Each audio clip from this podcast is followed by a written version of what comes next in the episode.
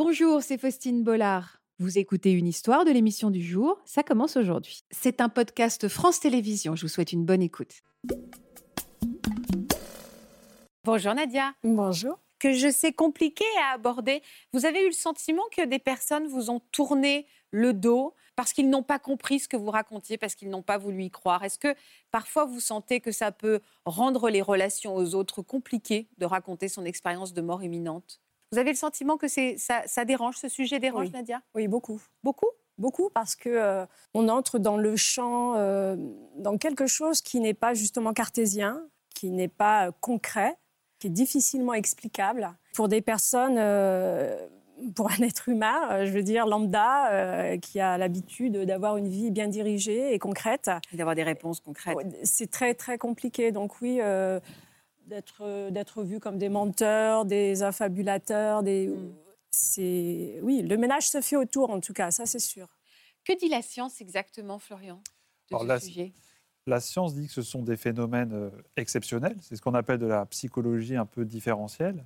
Mais la science euh, ne sait pas exactement d'où ça vient, mais le décrit très bien. C'est-à-dire que ça fait de nombreuses années qu'on est capable de décrire les différents types de symptômes peut, euh, dont on peut faire l'expérience, soit à l'occasion euh, d'un événement traumatique, soit à l'occasion de consommation de substances ou d'états dissociatifs, c'est-à-dire d'hypnose par exemple.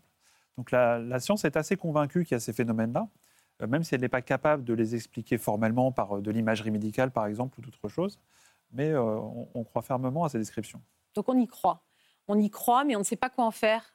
Le raccourci serait de dire voilà, est-ce que c'est euh, psy ou pas psy? Est-ce que c'est mensonge, pas mensonge? On n'est pas tellement sur ce registre-là. Il y a de la description, euh, il y a euh, les modifications que ça entraîne. Ça, c'est la, psychologie différentielle. Par contre, effectivement, il y a certaines personnes qui souffrent de troubles psychiatriques qui ont des expériences comparables. Et là, il faut identifier le trouble psychiatrique pour, pour, pour soigner ces personnes-là. Nadia, vous, c'est en 2017 que vous êtes retrouvée aux portes de la mort. Vous êtes devenue quelle femme depuis ce jour-là, vous? Ah, Beaucoup de choses ont changé. Euh, je suis devenue. J'ai un rapport à la vérité qui a complètement été bouleversé. Un rapport euh, au mensonge, par exemple, qui a été euh, complètement. Quand je parle du mensonge, c'est-à-dire que dans la vie, on s'arrange toujours un petit peu avec les personnes pour pas trop les froisser. Pour c'est la vie, quoi. La communication, c'est ça aussi. Mais après ça, quelque chose s'est passé dans mon cœur où j'ai, je n'arrive plus je n'arrive plus à faire semblant. Je ne peux pas. Euh, je dis les choses. Voilà, hmm. je dis les choses et donc. Euh, le ménage se fait autour aussi, forcément. Eh ben voilà, vous allez être cash. Euh, en tout cas, vous étiez une toute autre femme avant 2017. Vous avez accepté de nous commenter quelques photos pour nous permettre de comprendre le contexte dans lequel vous vous trouviez au moment de cet accident dont vous allez nous parler. Regardez. Je m'appelle Nadia et sur cette photo prise il y a 6 ans, j'ai 43 ans. À cette époque, je vis avec mon fils cadet, Amine. Pleine d'énergie, mon travail d'hôtesse de l'air me permet de voyager et j'aime mon métier. Je travaille pour différentes compagnies à l'international et les rencontres amicales que je fais comptent beaucoup pour moi. Quand l'hiver 2016 arrive, avec l'aide d'un ami, je fais quelques travaux à la maison. Mais je ne me sens pas très bien. Je décide donc de faire une petite pause et de partir quelques jours au soleil.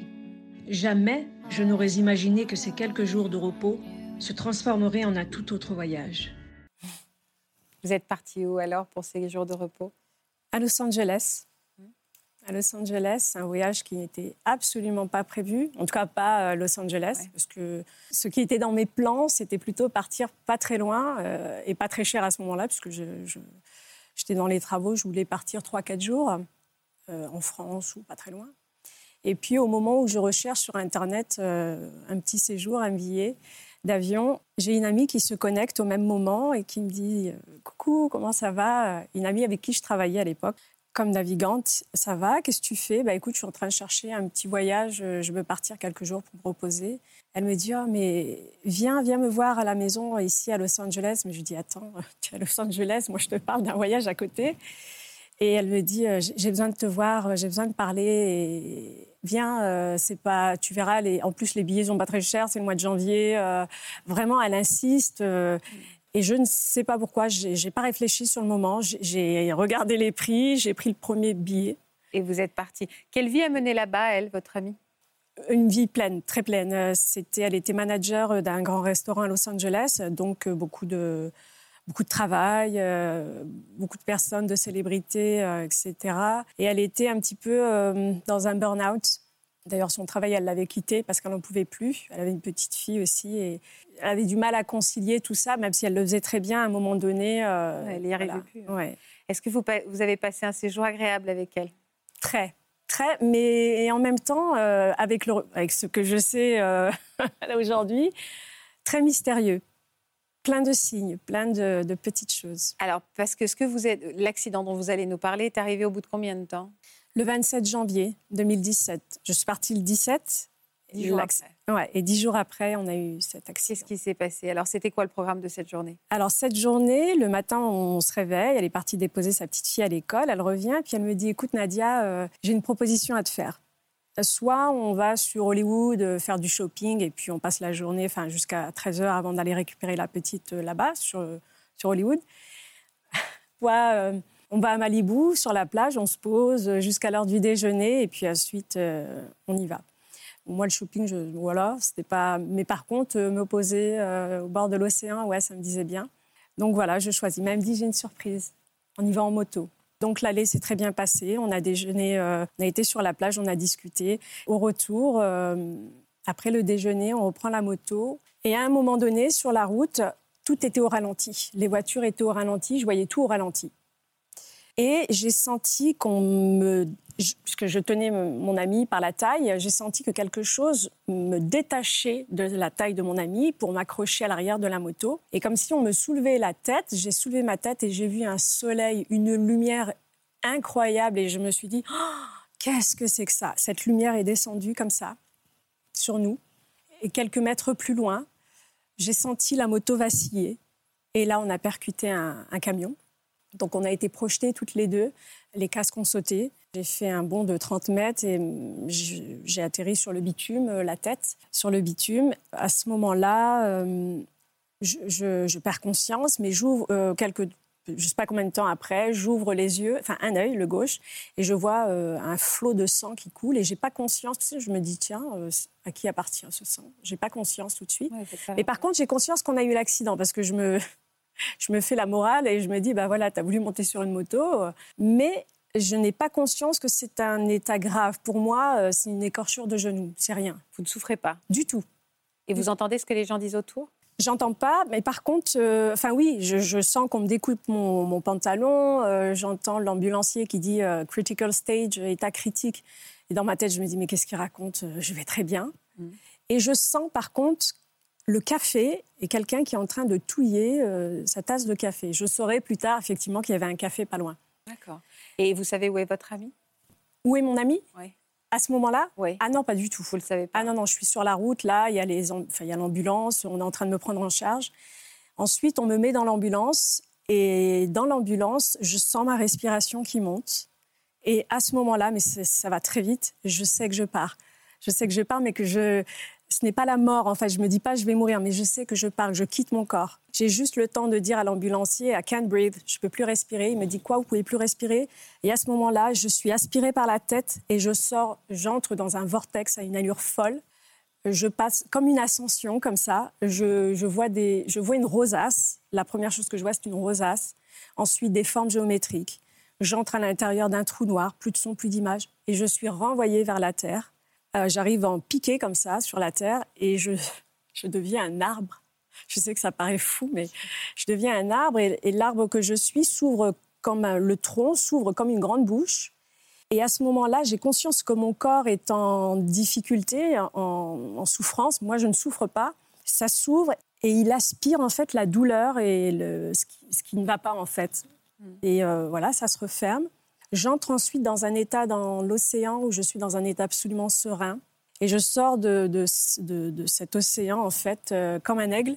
Et je traverse une vallée avec une rivière au milieu. C'est magnifique. J'ai des ailes. Je me dis, c'est incroyable. Et je suis vraiment un aigle, quoi, à ce moment-là. Est-ce que, à ce stade, j'ai envie de poser la question, est-ce que, est-ce que le, ça peut être juste des, pardon, hein, des hallucinations Le cerveau euh, euh, je sais rien, hein, les connexions, je pose des questions assez, mmh voilà, mais les connexions tout d'un coup du cerveau euh, avec certaines parties peut-être qui sont en péril ou qui s'étaient, enfin, tout ça n'est pas euh, le fruit peut-être d'une hallucination du cerveau, comme un rêve, comme, enfin. Alors le côté onirique, oui, il y a des aspects oniriques, c'est-à-dire que dans, mm. ah dans toutes les visions, les perceptions, ça ne veut pas dire que ça existait, mais en tout cas, c'est une reconstruction d'un ressenti. C'est pour ça qu'on ne juge pas d'ailleurs, c'est que c'est le ressenti. Et il y a la part effectivement euh, onirique, il y a l'imagerie mentale qui intervient, il y a euh, les propos qu'on a tenus. Donc euh, il, y a, un ensemble de phénomènes très complexes qui, qui essayent de rendre compte de, tout ça, un peu comme dans certains rêves ou certains cauchemars. On, a des expériences absolument extraordinaires. On peut aussi les avoir dans ces états modifiés de conscience à un moment, est-ce que vous êtes à nouveau aspiré vers la vie? Est-ce que vous vivez cet état de réinvestissement Je sais pas ça, oui. réinvestir votre euh, Mais pour revenir à, ce que vous disiez, euh, effectivement, il y a quelque chose de très onirique, mais je pense qu'il faut prendre ces expériences-là dans le sens de des, comme des métaphores en fait quelque part, puisque c'est presque un voyage intérieur, j'ai envie de dire. Euh, à ce moment-là, je vois mon amie, une, silhouette lumineuse s'approche d'elle et je les vois partir ensemble, traverser l'horizon, une ligne d'horizon que je ne peux pas franchir et je la vois Donc pour moi, je la vois pleinement vivante. Je passe sur un autre plan où je vois un, arbre magnifique et j'ai cette pensée où je me dis oh, si seulement j'étais un peintre, je pourrais peindre tout ce que je vois là. Parce que je voulais ramener cette beauté, c'était tellement beau. Et à ce moment-là, je dis c'est très beau, mais je veux rentrer. Et au moment où je dis ça, je réinvestis le corps, euh, je suis aspirée, pareil, et je reviens dans mon corps à une vitesse folle. Et j'ai l'impression d'avoir été mise dans ce corps comme une, comme si on, comme une boîte, quoi, que j'étais trop petite. Et j'ai eu cet effet de poupée russe, de la plus petite à la plus grande. Je ne peux pas l'expliquer, c'est, une sensation étrange. Et à l'hôpital, à ce moment-là, quand je me réveille, on me dit, parce que j'ai eu un grave traumatisme crânien et j'ai fait un pneumothorax, on me dit, je demande mon ami, où est mon ami on me dit, euh, elle va très bien, elle est à côté, on, prend soin d'elle, ne t'inquiète pas. Et à ce moment-là, on me dit ce mensonge, pour me protéger évidemment, toute l'expérience me revient. Et je dis non, elle est partie, elle est passée de l'autre côté. Et le médecin me regarde, elle me dit, mais qui vous l'a dit? Je dis, personne, je l'ai vu. Je l'ai vu passer. Et là, ça a été... Euh, hmm. Comment, voilà, ils, comment ils ont été, ils ont réagi à ce que vous leur racontiez? Alors, cette personne, ce docteur, qui est une euh, franco-belge, je crois, qui travaille aux États-Unis depuis plusieurs années, très cartésienne, scientifique, euh, elle me dit, bah, écoutez, euh, ça fait quelques années, ça fait dix ans maintenant qu'on fait des recherches sur ça, effectivement. Donc, ils ont été intéressés, ils m'ont posé des questions. Il y a eu un policier aussi qui est venu parce qu'il y a une enquête, etc., et qui lui avait assisté à des choses aussi. Donc euh, oui, ils ont été surpris de savoir que j'avais cette information hmm. qu'on m'avait cachée. Vous étiez dans le coma à ce moment-là? J'étais sortie du coma. D'accord. Mais pendant cette période où vous avez fait, euh, vous avez eu toutes ces visions, je ne sais pas comment dire, vous avez eu cette expérience, vous étiez dans le coma. Dans le coma, oui. Ouais, Donc oui, ce qui a été surprenant, c'était d'avoir cette information-là et surtout de ne pas être, euh, je n'étais pas en peine. J'ai jamais pleuré mon amie parce qu'elle était pleinement vivante pour moi. Je veux dire, c'est comme accompagner une personne à la gare euh, qui prend son train, vous ne le voyez plus, il est hors de votre vue, mais il n'est pas hors de... Enfin, je veux dire, vous allez... pas voilà, c'est exactement cette sensation. Et du coup, pour euh, revenir sur la mort, la peur de la mort, j'ai compris qu'en fait, parce que je me suis dit, mais je ne suis pas ça. Je suis à l'intérieur de, de ça, de ce corps, mais je ne suis pas ce corps. Je suis une conscience et j'ai compris qu'en fait, les plans que je voyais, c'était ma conscience et que ça continuait. Et que c'était en lien avec ce qui se passait dans ma vie ici. C'est incroyable. Oui, oui, ça. C'est la période du coma. Euh, j'ai souvent l'impression, quand je lis dans des, c'est toujours fascinant et on a, on a envie, en fait, on a envie d'y croire et de se plonger, même s'il n'y a pas une histoire de croire, parce que je ne remets pas en question ce que vous avez vécu. C'est vraiment juste, euh, y a-t-il une explication euh, scientifique ou pas? Vous me dites, vous, on ne peut que constater. Ce qui est sûr, c'est que je constate également que c'est dans cette période de coma où il se passe quand même beaucoup de choses. Je, je vois des gens qui disent, enfin, j'ai beaucoup lu d'histoires de je voyais mon corps, j'entendais, je, constatais, je me souviens de, comment dire, de, quelle manière les objets étaient dans la pièce alors que j'y étais jamais rentré avant. Pourquoi cette période est propice à ce genre d'expérience? Alors, bah, déjà là, les expériences sont multiples. Hein. Ce n'est pas que l'expérience de mort éminente, c'est vraiment un ensemble d'expériences extraordinaires qui sont vécues, une hypersensorialité, euh, de, la, clairvoyance, des, mmh, euh, même de, de la kinésie un petit peu par moment. Alors ça, c'est ce qu'on décrit. Et après, il y a euh, pourquoi ça survient à ce moment-là et dans quelle situation on a des états modifiés de conscience. Alors, il y a les situations de stress euh, aigu, l'accident en est un. Il y a les situations de consommation de substances, certaines personnes consomment des substances, des champignons hallucinogènes et autres, et vivent ces, ces phénomènes-là, et le recherchent d'ailleurs. Il y a des personnes qui des, qui consomment des substances, on va dire, malgré eux, c'est-à-dire qu'on les met dans un coma artificiel et, ces substances-là peuvent participer à la genèse de ces expériences. Donc, euh, et, dans certains cas, on a tout qui se cumule. On a le trauma, on a la défaillance viscérale, la baisse euh, du flux sanguin, on a le, un rash hormonal qui, arrive pour essayer de, survivre, et puis il y a ce qui vous est administré. Et on pense que suivant les personnes, ben, il y en a qui arrivent à se mettre dans ces états naturellement, elles se dissocient naturellement, Certaines le recherchent avec des substances et certaines le font dans un contexte particulier, certaines personnes. Et là, c'est peut-être le, cumul de tout ça. Il n'y a, pas de, il a pas ce fameux tunnel, il n'y a pas ces présences euh, rassurantes.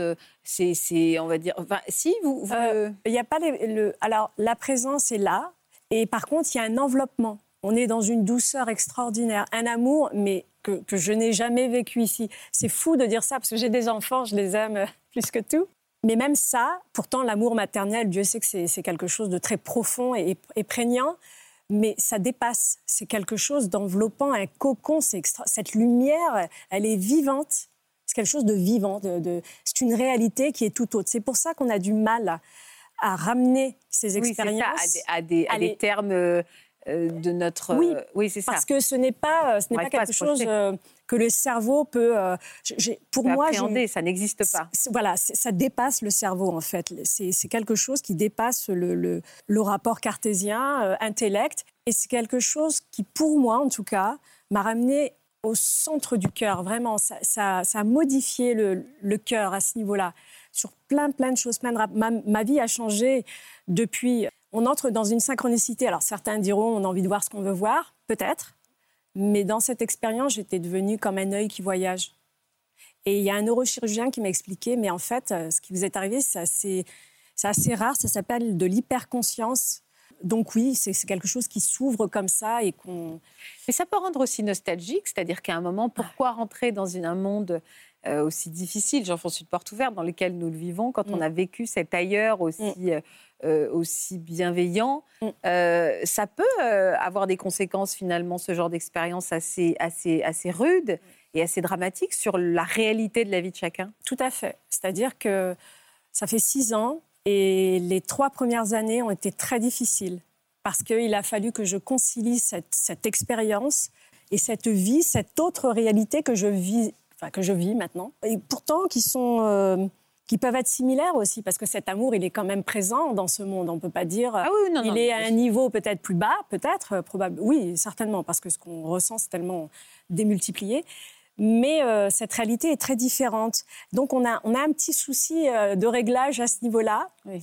Mais, ça, c'est... Une des conséquences, pardon, c'est de, de rechercher à nouveau. ces états à nouveau, notamment dans la consommation de, substances, par exemple, où certaines personnes qui n'avaient jamais consommé se mettent à consommer ou à aller vers le danger pour retrouver des, des moments euh, comparables. Ces expériences un peu océaniques que vous décrivez sont souvent décrites. Alors certaines personnes évitent tout ça en, en ayant euh, la capacité à à, profiter de l'expérience d'empathie. Et l'empathie est assez proche finalement de ces expériences-là. Et on recherche en fait beaucoup la bonté dans les gens, dans le, ah dans le bien-être. Ça, c'est des choses qui Le cœur dont vous parlez. Oui, oui, cette lumière qui, qui, vraiment nous ouvre de l'intérieur. Comment vous avez fait le deuil de cette amie, vous qui pensez qu'elle est toujours là, mais ailleurs? Est-ce que vous avez eu le sentiment que d'autres pleuraient vraiment son absence, alors que vous, vous étiez dans une autre, oui, son, son ah absence vivante. Pour moi, je n'ai jamais fait le deuil de mon amie, ni de mon père qui a suivi, parce que euh, je l'ai vue vivante. C'est ça que, c'est ce qui est peut-être le plus compliqué à comprendre pour, et à expliquer, c'est que je l'ai vue vraiment traverser de l'autre côté. Pour moi, je l'ai vue passer, vraiment vue, et je l'ai ressentie. Donc, je n'ai pas ce je ne suis pas coupée d'elle. Voilà. je, n'ai pas d'état de, séparation avec. et, et, avec depuis en fait même la mort en fait. Moi, je, ces expériences, je ne les appelle pas des expériences de mort imminente. Et même les expérienceurs, pour vous le dire, ce sont des expériences de vie imminente parce que ce à quoi on goûte dans ces états-là, parce que ce sont des états d'être et de la conscience, c'est pleinement vivant. C'est vivant. C'est pas, pas la mort, c'est un état. Il n'y a plus rien quoi. Là, c'est vraiment vivant. Donc, euh donc vous n'avez plus peur de la mort aujourd'hui? Non, non, non, non, non c'est c'est fou parce que c'est dramatique. Enfin, vu de l'extérieur, c'est dramatique. Et quand on, le vit véritablement, c'est d'une beauté extraordinaire. Comment vous en parlez autour de vous, ne serait-ce qu'à vos enfants? Vous avez des enfants? Oui, oui. Et vous leur en parlé avec ces mêmes mots? Encore une fois, c'est compliqué. Je, leur en parle, oui, bien sûr, et puis ils sont en âge de comprendre. Euh, mais l'entourage, euh, c'est compliqué. Vous savez, c'est une expérience, c'est quelque chose qui est du domaine euh, de l'irrationnel, qu'on ne peut pas rationaliser, qu'on ne peut pas ramener. Même cette beauté, je voulais l'emporter, être un peintre et vouloir la... Mais je, n'ai pas pu. C'est difficile de leur expliquer. Ils, comprennent sans comprendre, sans vraiment comprendre. Bon, bah, ça t'appartient, maman. voilà, mais c'est tout et même vous, enfin, je veux dire, même les téléspectateurs, de, de pouvoir faire ce témoignage. Euh, on sait bien que les. Mais ça questionne quand même. Oui, ça questionne. Ah, si vous aviez entendu, vous, à l'époque, quelqu'un qui parlait comme ça, vous auriez, vous auriez réagi comment? Oh, Je suis quelqu'un d'assez euh, sensible et ouverte quand même. J'aurais accueilli le, témoignage, ouais. Je l'aurais, je l'aurais peut-être pas compris, ça c'est sûr. Je, je comprends, hein, par exemple, quand on me dit, mais un ami me dit mais qu'est-ce que tu racontes C'est n'importe quoi. Euh, mais tu vas pas raconter ça. je comprends. en fait, on entre dans une empathie vraiment très profonde.